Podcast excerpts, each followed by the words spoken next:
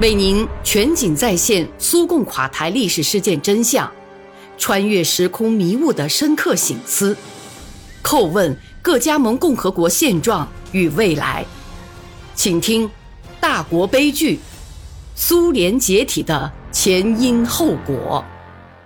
照着俄罗斯老妈的屁股踹了一脚。应当承认，我国在着手改革时，他的领导。并没有以应有的方式深入评估进行改革应采取哪些相互联系的必要步骤，由此产生的长期后果。我想说来真是遗憾。那些指责二十世纪八十年代改革行动缺乏明确纲领的人是正确的，当然，他们没有考虑必须采取某种决定的具体政治环境，但这一点并不能否定。他们的指责在本质上是正确的，不过以我的观点来看，当时有一点倒是现实，也是正确的，那就是决定改革从经济开始。其实，戈尔巴乔夫改革的初衷也是要对国家经济做一番改革。硬性计划经济体制是上世纪三十年代建立的，它顺利完成了工业化任务，并对战胜希特勒德国起到了保证作用。使得在难以想象的短时期内恢复国民经济成为可能，而在冷战年代则建立了同西方的军事势力。但生活不会在原地踏步不前，逐渐开始有所感觉。苏联的国民经济还无法完全满足居民日益增长的社会经济需求，也无法解决国家发展所提出的一系列至为重要的任务。这就需要找到国民经济运行的更为有效的手段。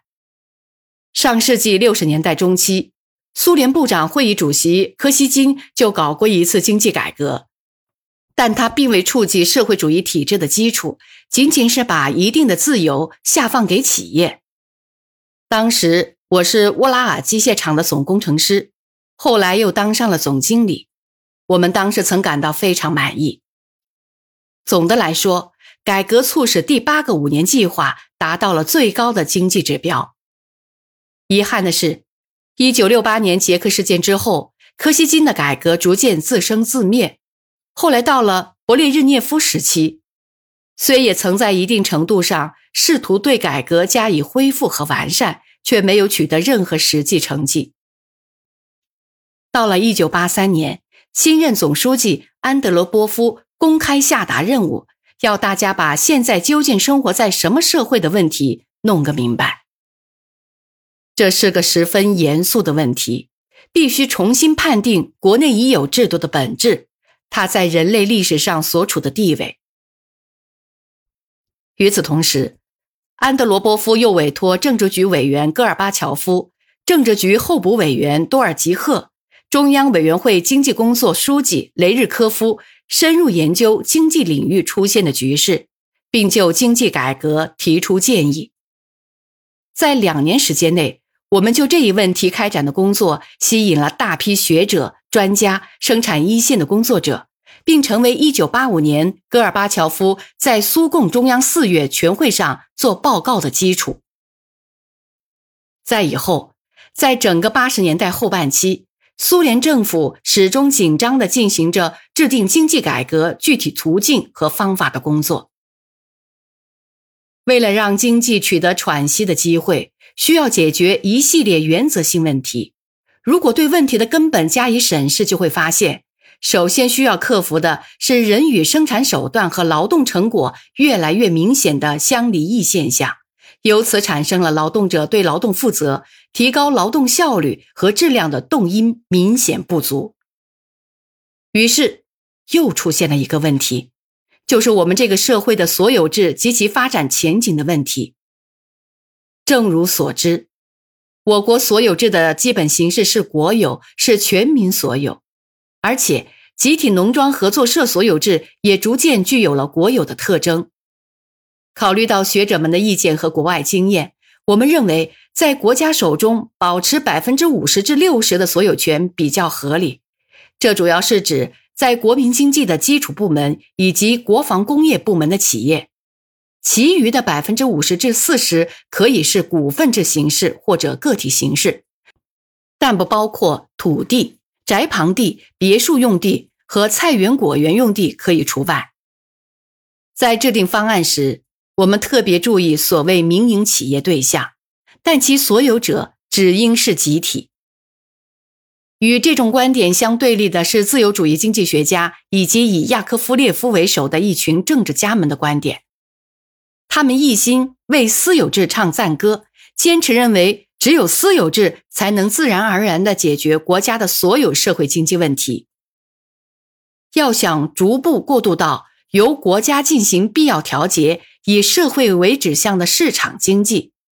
过渡纲领的制定者面前还存在着不少复杂的问题，要为我国实现深刻的、内容极其广泛的科技革命创造一切必要条件；要改革价格形成的体制；要改变生产资料生产和生产用品生产的比例关系；扩大生活用品的生产等等。总之，在回应时代呼唤的同时，苏联政府从现有的社会经济状况出发。于一九八九年制定了一个方案，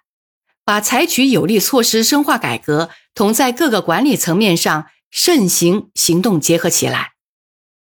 我们在走向市场的同时，首先力图稳定社会经济局势，然后再向前进，走向一个更加发达的商品货币体系。有的人号召我们在没有准备的情况下。立刻全面投入市场经济的漩涡，并且举历史为例说，欧洲和美国在第二次世界大战后实际实行的也是中央集权的计划经济，但他们却一往无前的勇敢的投入了市场经济，这倒是不错。不过他们具有长期搞市场经济的经验，只是由于战争才在一定程度上中断了五六年而已。他们即使投身进去，也不会被淹没。此外，我还要说，他们在战后根本就没有排斥国家计划因素，而且现在也不排斥。而我们那些刚刚冒出头来的主张市场经济的救世主们，实际上也就是目前我国经济的瞎眼指路人，却一听计划经济就躲得远远的，就像躲瘟疫一样。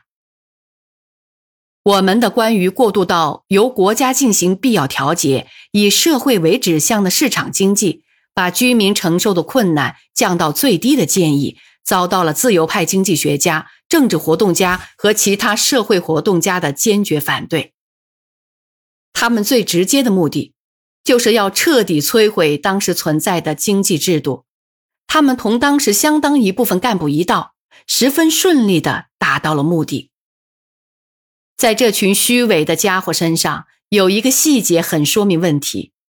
当时他们没有一个人提到过，自由主义的改革将把最严重的考验压到百姓的头上。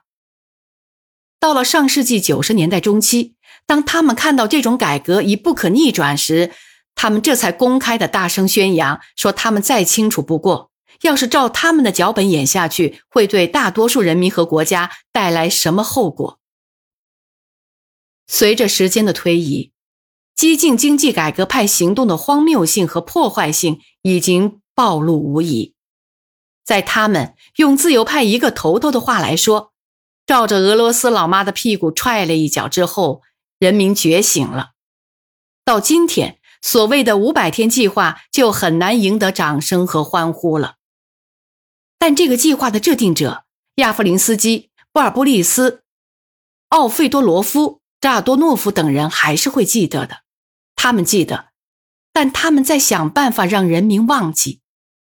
亚夫林斯基在苏联解体后，甚至成立了一个党，叫亚布鲁党。他连续十年宣扬自己的思想，可是从来没敢提自己的这个产儿——五百天。人们终于咬开了这个苹果，原来里头长了蛆。现在。盖达尔这个经济激进主义的跟屁虫及其同伙，居然还有脸在他的研究所里教导我们如何生活。